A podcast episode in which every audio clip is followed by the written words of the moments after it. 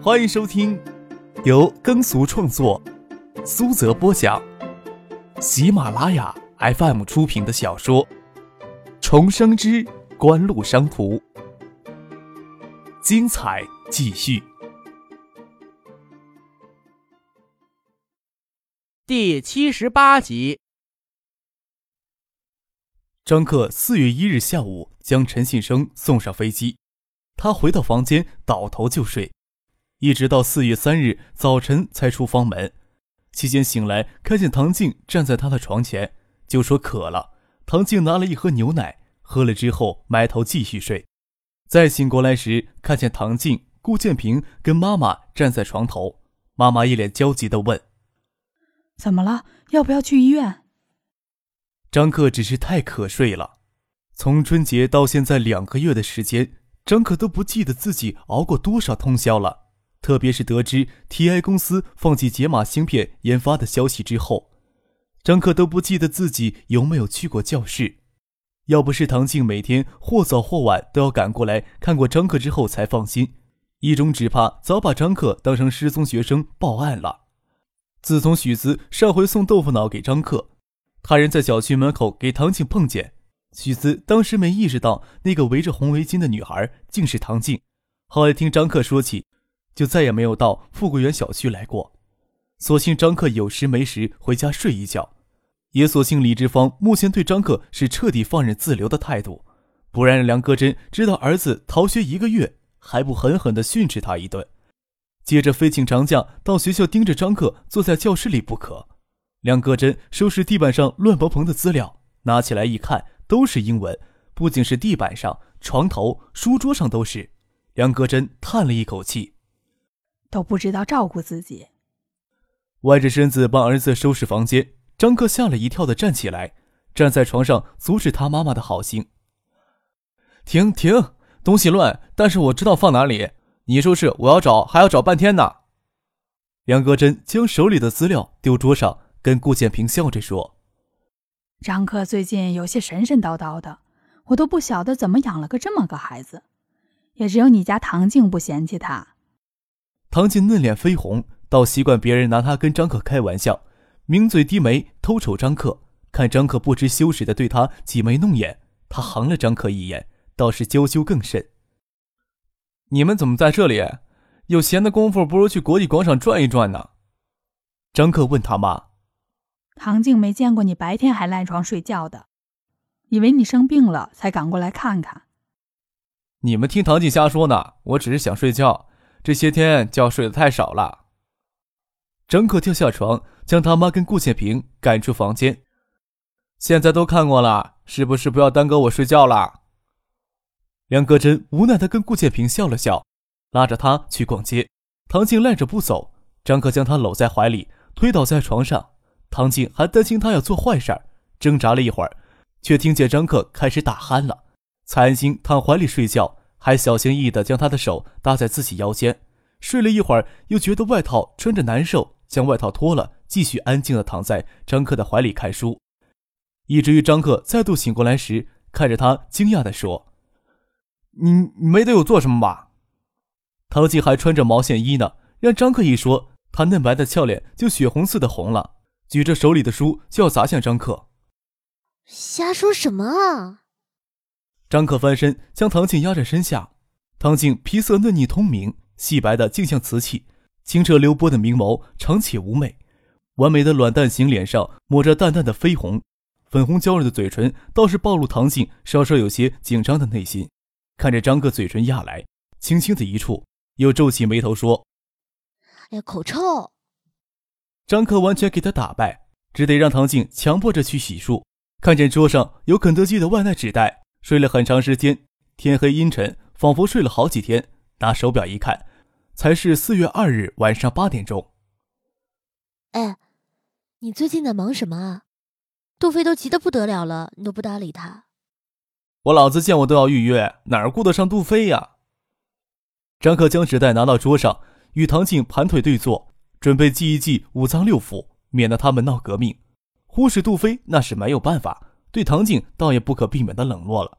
看着唐静像小媳妇儿一样撅着嘴，明眸流转，张克指着书桌上、地板上堆的一堆资料说：“我这些天就献给他们了，害得我差点都把你给忽视了。”唐静抿嘴一笑，心思到底是单纯。见张克把他看着比好朋友杜飞还重，再说张克没日没夜的看资料、写东西，他是亲眼所见，只恨自己帮不上忙。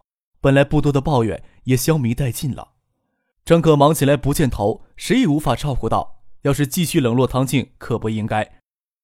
张嘴咬着唐静递过来的薯条，顺势将他的手指吮了一下，害得唐静大叫恶心，拿起鸡腿就塞进张克的嘴巴里。嗯嗯，张克奋力的挣扎，倒是让唐静娇软的身体挤着压着，十分的舒服。只是假意的挣扎，唐静先没有力气，咯咯乱笑着，脸红面热，停下手来，让张克拉进怀里，却没有力气反抗了。张克对唐静说：“你来帮我做些事儿，我就没有这么忙了。”真的，唐静欣喜的转过头来，捧着张克的脸蛋，那双长且媚的眼睛盯着张克的眼睛，就怕张克说这话骗他。唐静心里担心张克会离他越来越远，他接触的东西自己努力想学，反而现在更加不明白了。这种心理上的差距感让他多少有些挫败感与担忧。即便是张克混迹情场多年，也未必能体谅到细致处。只是听张克让自己帮忙做事儿。对于一颗心系在张克身上的唐静来说，心里自然是欣喜异常，单纯觉得这样就能走进张克的世界里。快说，准备让我做什么？看着唐静迫切的眼神，张克才觉得这段时间真的冷落他了，心里有些内疚与怜惜。爱达电子生产与研发的事情，张克自己也插不上手。张哥主要负责市场构建方面的事情，唐静在文科上有很好的底子，多少能帮上忙。张哥挤着眉毛说：“请你干活呀，我可付不起多少薪水，你可不能要求太高呀。”唐静听说还有钱拿，高兴的就要跳起来，将张克反扑在床上，威胁他说：“干活可以，钱也一分都不能少。”送唐静回家，张克没有回富贵园小区，而是回市政府机关大院的家里，反正是睡觉，睡家里还能让爸妈安心一些。张克到家也是倒头就睡，却给他爸拉出来说党代会的事情。党代会结束了，杜小山进了常委，也确定宋培明代替王继江担任城南区委书记。年龄踏线的王继江退居二线到政协任职。市政府几个副市长都没有能当上常委。唐学新去年被隔离审查时，这几个副市长都不程度的表了态。虽然主要责任在丁向山，他们也不可避免要受到牵连。还是周富明那几个老棍子当时沉得住气，没有盲目的让丁向山兜着走。万勇替副市长，再请常委的格局已定，但是他也没有法子一蹴而就。海州市政法委书记转到惠山任职，这对于他本人来说是高升了。惠山的地位比海州重要，惠山市委书记兼省委常委职，省里挂职干部的名单已经下来。金国海到海州挂职市委常委、副书记、政法委书记。组织关系不变动，这对于金国海个人的仕途生涯极为重要。省检察院升格的路子太窄，每天巴望着检察长闹些事情出来也不是那么回事儿。张之行毫无疑问的补上党委委员，周富明心里就算再想削弱唐学谦的影响，也不会对张之行暗中使绊。张之行家跟徐学平家走得跟亲戚似的。中央关于省级领导干部的调整要到四月中旬才陆续公布。不管怎么调整，徐学平都是省里的实权人物。张之行还要说海州控股的事情，张可拿被子裹住脑袋，连忙求饶：“过几天再说吧，这几天我脑子真不够用了。”海州控股启用李明学，绝对有识人之明。海州控股体制与管理事情，绝对难不倒李明学。李明学在张克与他爸爸租定的框架下提出的体制转变与激励方案，就非常有专业水准。关键还在市里的支持力度。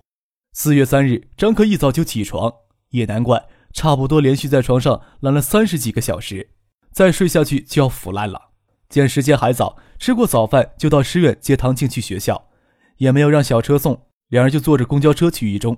经过许多人的努力，海州市里的公交改善了很多，即便是早晨高峰期也不是很拥堵。张可难得有这么体贴的举动。唐锦嫩腻粉白的俏脸染着红晕在公交车上一直兴奋地讲学校里的事情。张可这才发觉自己已经偏离学生生活的轨迹有些远了。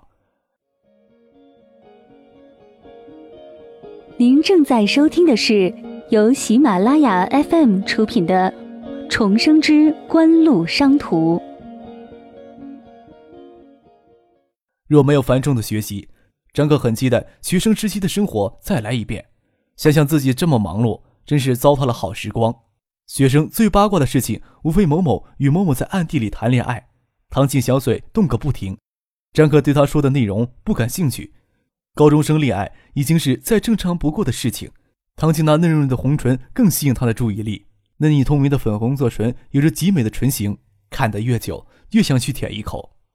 经过卫校时，有一对男女穿着一中校服，牵着手上车。张克有些印象，好像是一个班上的，只是不记得名字。他们见面也不分开手，还很坦然地跟唐静、张克打招呼。张克摇头暗叹，心想自己那时的高中生活简直白混了，这次一定要好好补偿一下。他甚至不知道两个同班同学的名字，只听着唐静跟他们说话，他在一旁有一句没一句的搭着话，给别人的感觉有些冷淡。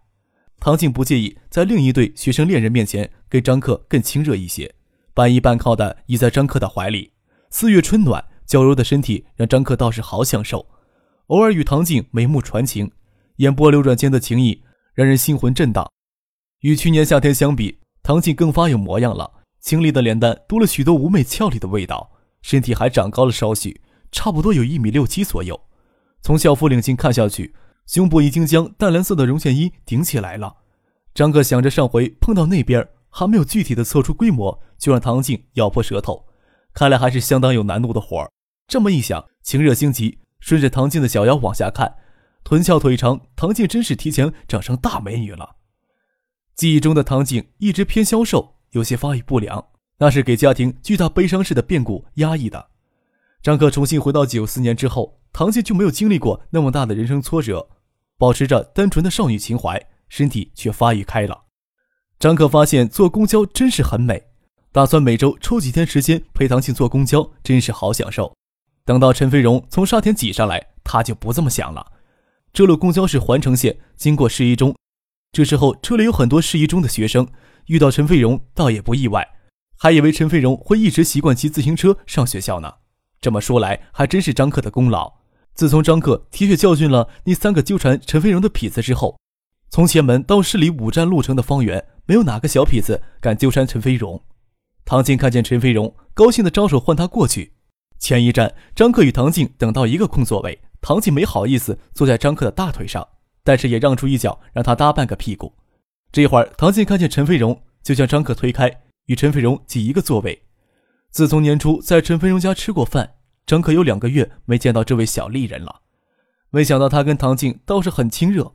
陈飞荣上车时看张克的第一眼神，有些莫名其妙的复杂与犹豫，让张克担心陈飞荣会不会不坐这辆车。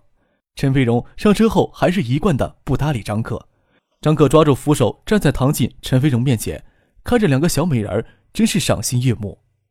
唐静单纯清澈的眼神透露出诱人的青春气息，还有着小女孩的娇憨与纯真，而陈飞荣已经是出现冷艳美人的气质。个人气质的发展与个人家庭环境有着不同分割的关系。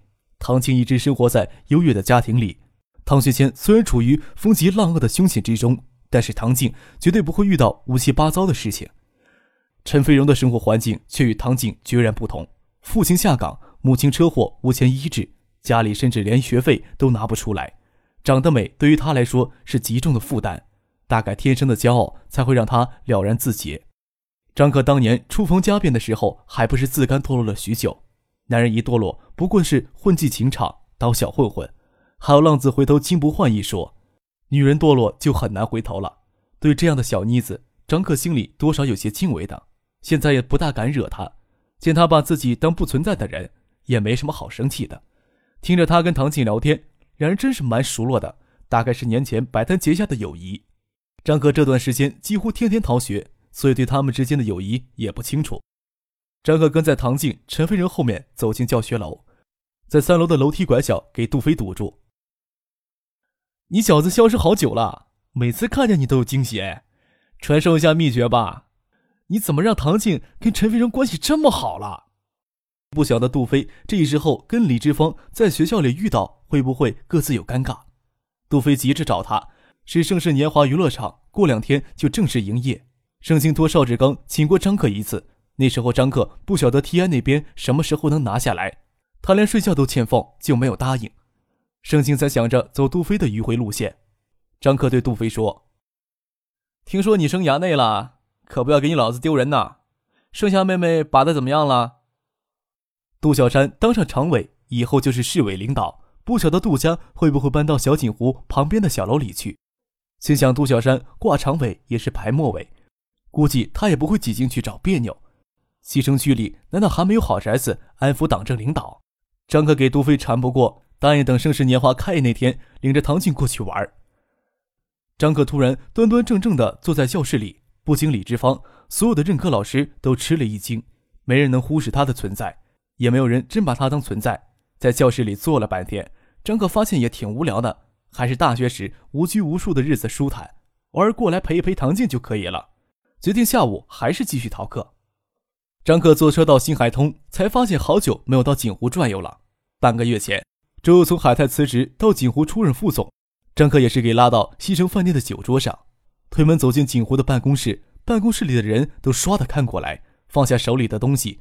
盛兴的总裁叶建兵像做贼一样从谢婉晴的办公室里窜出来：“兄弟，左找不到你人，右也找不到你人，都以为你玩失踪了。这些天你躲哪里去了？”他俏丽的堂妹子叶小彤站在后门，扶门微笑，都火急火燎的找我，有什么事儿？盛鑫公司二月十四日在他们公司附近省城最大的东林广场为爱立信 GH 三九八在华东地区上市举行盛大的推介会，张克起草推介会的框架，而那几天正是他迎接丁怀、苏京东到海州，决定收购盛达电子厂，忙得屁股不着地的时候。他只能从电视台录播的节目里看到这次推介会的盛况。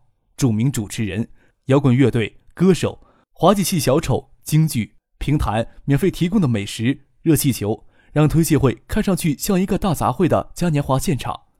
仅事后收拾现场、修整损坏的场地砖就消耗十万巨资，但是这些付出都是必要的。在推介会的狂潮之下。盛鑫公司也不知道那些不清楚数字手机与大哥大之间没有区别的购买者到底占了多少比例。盛鑫华丽的表现甚至惊动爱立信公司总部。当叶剑兵拿到爱立信总裁亲自发来的贺电，张克正跟陈信生参观爱达电子的工厂，叶剑兵几度想联系张克，都找不到他人。谢万清、周游也为锦湖整合海州造纸产业的庞大计划忙得焦头烂额，根本无暇关注爱达电子的情况。他们只跟苏京东、丁怀吃过两次饭，算是认识。爱达电子的具体情况，他们也不清楚，只知道张克要生产去年从省城买回来的影碟机。至于张克如何组织研发、组织生产，都不是很清楚。他们从许思那里知道，盛达电子厂转注册爱达电子有限公司，张克委托苏京东担任公司法人代表、总经理，而林明辉却给张克提到北京一个月都不见人影。他们觉得有些奇怪，却无暇顾及。海州市国营或集体造纸厂共六十七家，仅资料收集整理就够他们忙一壶的了，何况还要负责新光厂的正常运营。